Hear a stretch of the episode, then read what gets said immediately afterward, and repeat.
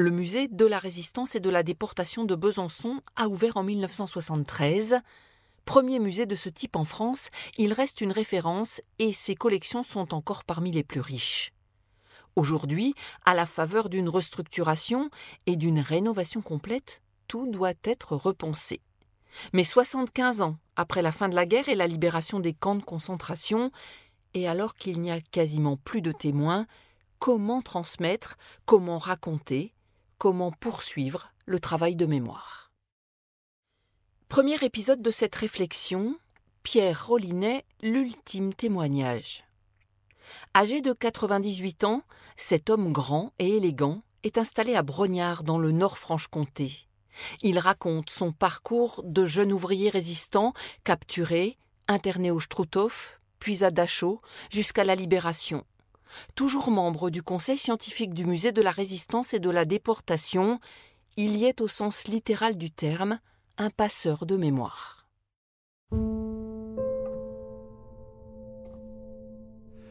Lorsque nous étions en camp, le premier mort avec qui j'étais en contact, c'était un petit camarade de mon affaire.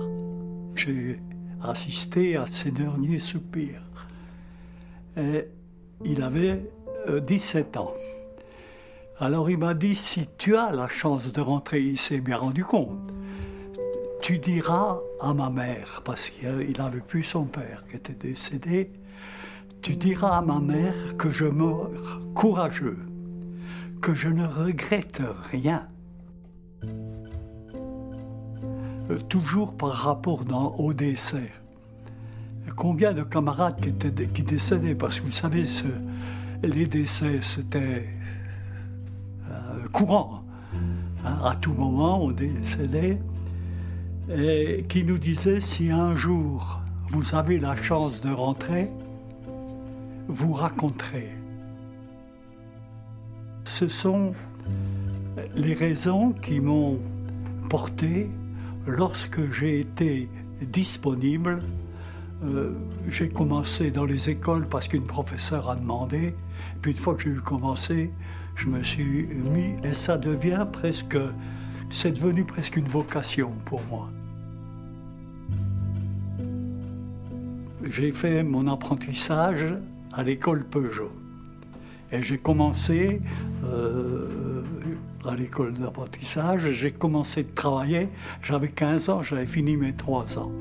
J'ai en plus passé en cours du soir donc euh, un CAP de dessinateur. Et c'est ça qui a orienté un peu toute ma vie. J'étais très engagé, moi, dans l'église protestante déjà. Il y avait une association et on a continué quand même à se réunir. C'était donc en 40, j'avais 18 ans. Pendant son séjour en France, le Führer a reçu M. Laval, ministre des Affaires étrangères, et le maréchal Pétain. Pour nous, euh, continuer avec Pétain, avec là, c'était, c'était pour nous la catastrophe. Alors là, euh, je me suis mis, je l'ai vu, je me suis mis à disposition de la résistance. Au mois d'octobre, à l'usine, l'usine alors, nous donne des contrats à tous les jeunes de tel âge, nous donne des contrats pour partir en Allemagne. Euh, la plupart de mes camarades sont partis, moi je ne suis pas parti.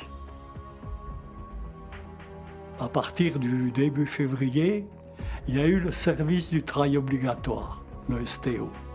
Alors là, je ne pouvais pas passer à côté.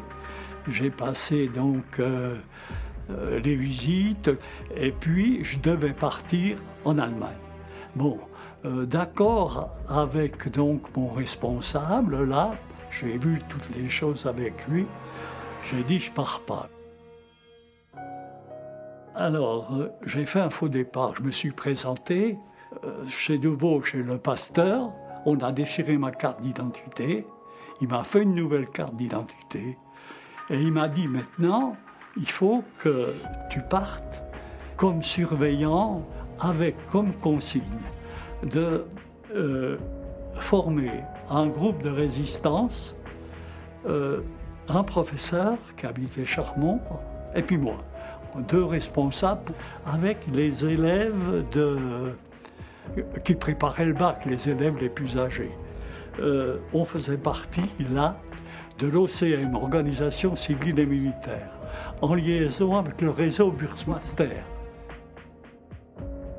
Le réseau Bursmaster était installé euh, donc euh, dans la région et euh, il travaillait beaucoup pour éviter un nouveau bombardement des usines Peugeot.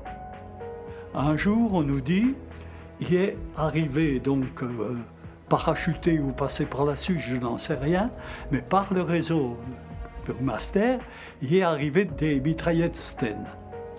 Elles sont chez le professeur. Il faut venir en chercher pour que vous appreniez à vous en servir. On demande deux volontaires, deux élèves se décident. Ils prennent le vélo, ils viennent, ils descendent, ils chargent les armes. En arrivant dans Sochaux, tombent sur une patrouille. La patrouille allemande les arrête.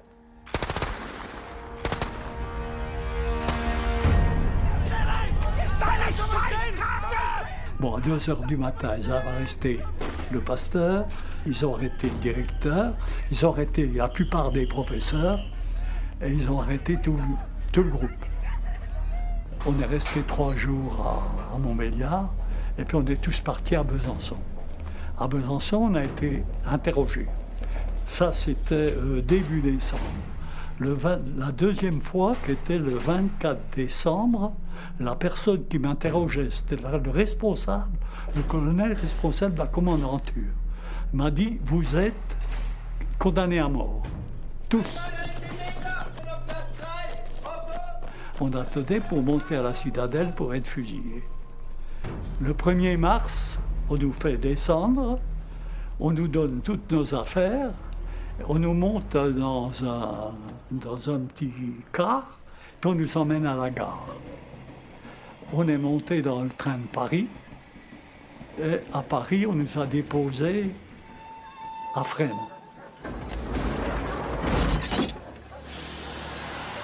On n'a pas été exécuté. Notre dossier est parti à la Gestapo à Paris. La Paris il y a eu des influences, n'a pas pris de décision. On a renvoyé à Dijon. Puis Dijon a dit, ben, allez, pour résoudre le problème, on les envoie tous au Struthof comme Nartun Nebel. Ça voulait dire que personne ne saura où ils sont, mais il n'y aura plus de réaction.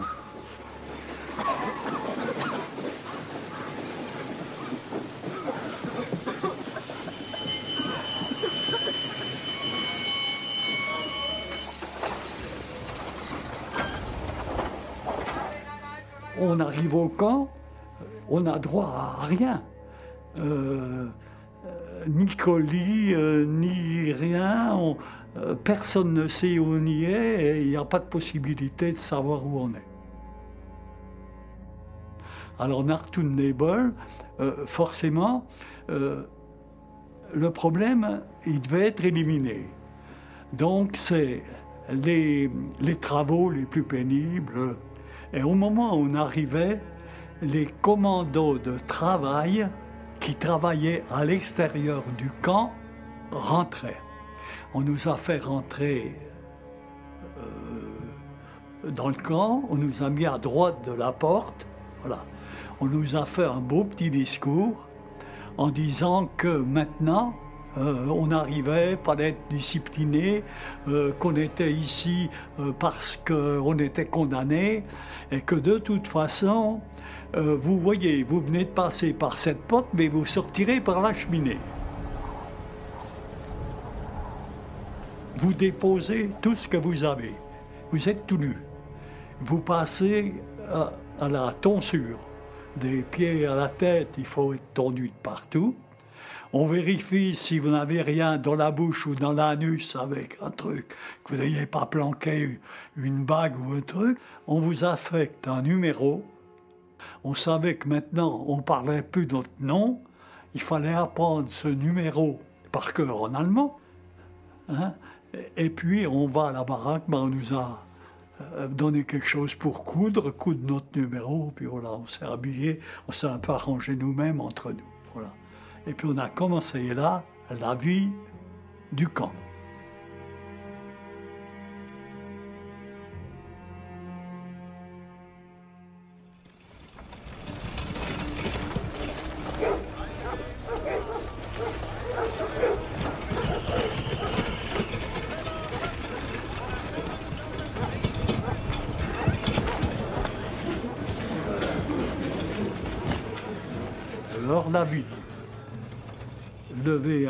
4h30, 5h le matin.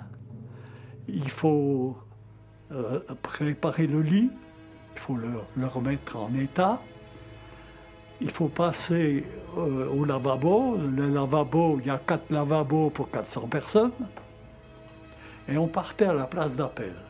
À la place d'appel, c'était le chef de bloc, le chef de notre baraque, qui nous emmenait là-bas et puis il fallait aligné pour cinq.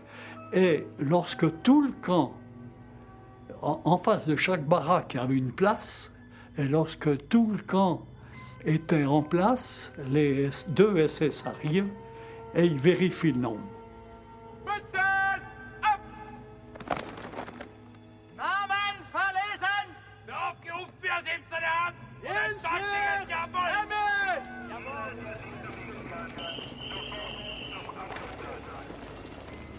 Après, lorsqu'ils ont compté, se forment les commandos de travail. Donc on monte sur la place au-dessus et on forme les commandos qui vont travailler. Alors, les commandos, il y en a quand même de différentes sortes. Alors, pour les NN, c'est l'appel la pioche.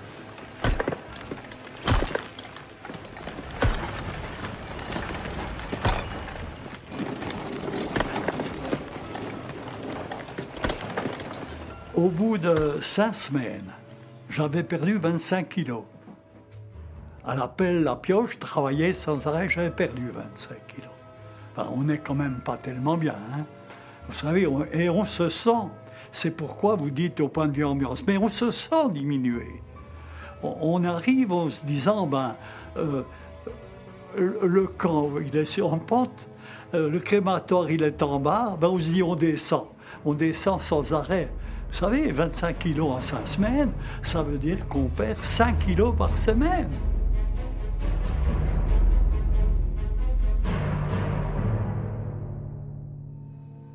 Au départ, on est pratiquement sûr de ne pas sortir. Quand on voit, euh, par exemple, bon, ben, on travaille là, euh, quand au départ, on se dit, bon, ben, on ne va pas sortir. Mais euh, on se trouve quand même dans une ambiance de camarades qui sont là avant nous et qui nous disent euh, Allez, accroche-toi, il faut tenir.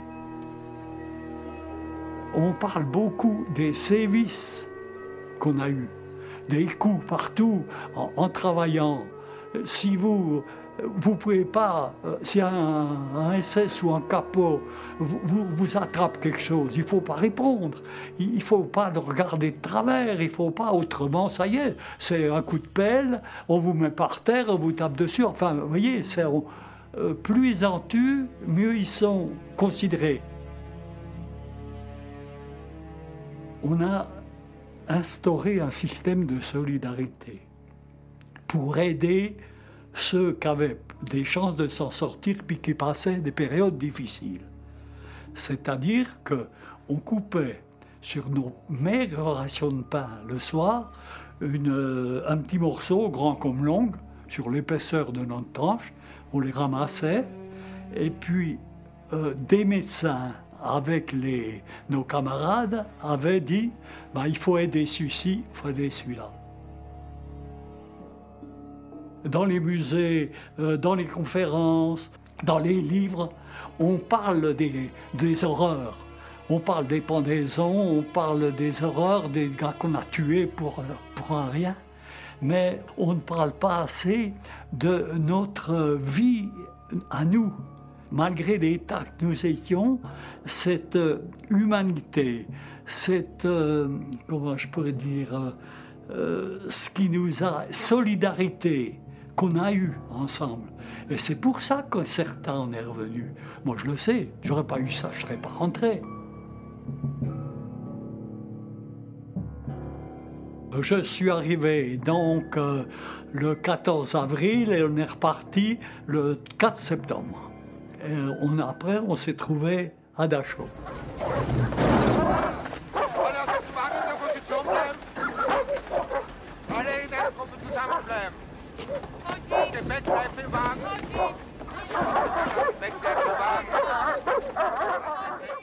Quand on est arrivé à Dachau, euh, on est arrivé dans un camp qui était, qui était déjà bondé. On est resté à Dachau quatre jours, et puis après, il y a eu un tri.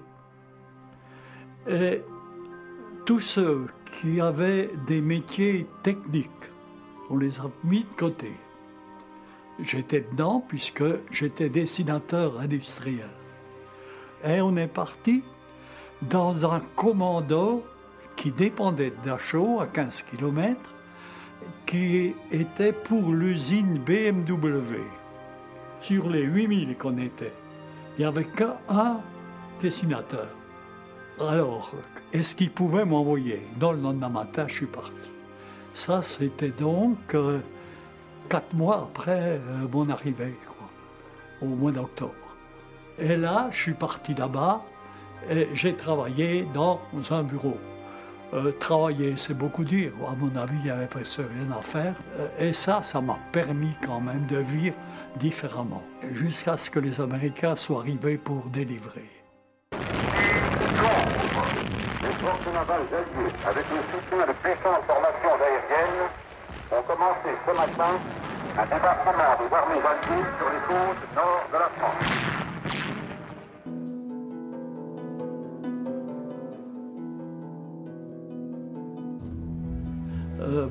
On est libéré par les Américains. Ils arrivent, ils ouvrent la porte, on part tous à l'extérieur. C'était le camp, il était au milieu de la campagne, maintenant il est en pleine ville. Et il était 11h minuit, on rentre. Ils s'aperçoivent qu'il y avait le typhus dans le camp. Alors, il y a le typhus dans le camp, qui avait été amené par euh, des, des commandos qui étaient évacués, qui avaient amené ça. Voilà. Et ils nous ont fait rentrer, ils ont fermé les portes, puis on a été mis en quarantaine. Voilà. On a dû écouter, on en a marre maintenant.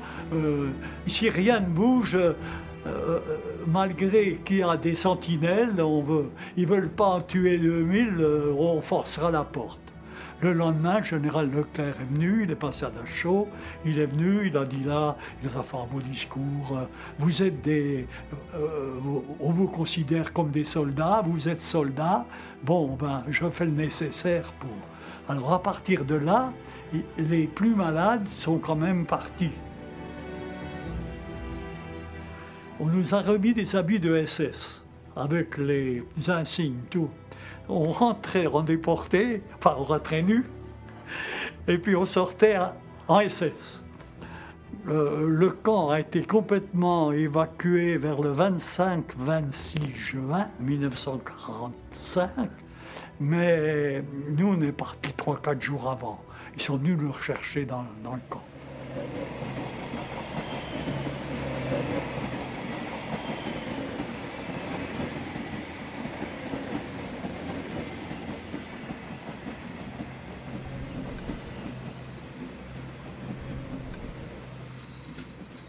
Voilà, alors le 27 euh, mai, je retrouvais la maison, alors que j'avais quitté trois ans avant. Je suis allé tout de suite chez mon ancien pasteur qui était très vieux. Le pasteur Buchenschutz, donc, était un gars, une personne exceptionnelle. J'en ai connu des personnes exceptionnelles, mais lui, quand c'est resté marqué, puis c'est par lui que je suis rentré. Il a été arrêté euh, toute la résistance, l'OCM, ont été arrêtés un mois avant nous. Hein. Et puis, ils sont partis, eux, à Buchenwald. Il était très fatigué quand il est rentré. On a parlé. Puis il m'a dit euh, je n'ai plus confiance en l'homme. Et euh, l'impression aussi que j'en ai eue de lui quand on a parlé, c'est que quand il donnait des, précisions sur certaines choses, que ces précisions, il en était sûr et il les donnait. Il y avait des gens qui ne croyaient pas. Alors ça, c'est pas supportable. Euh, quatre mois après, il s'est suicidé. Il avait repris son travail, il faisait les catéchismes, il faisait ses visites, mais il était chaud, très faible, très fatigué.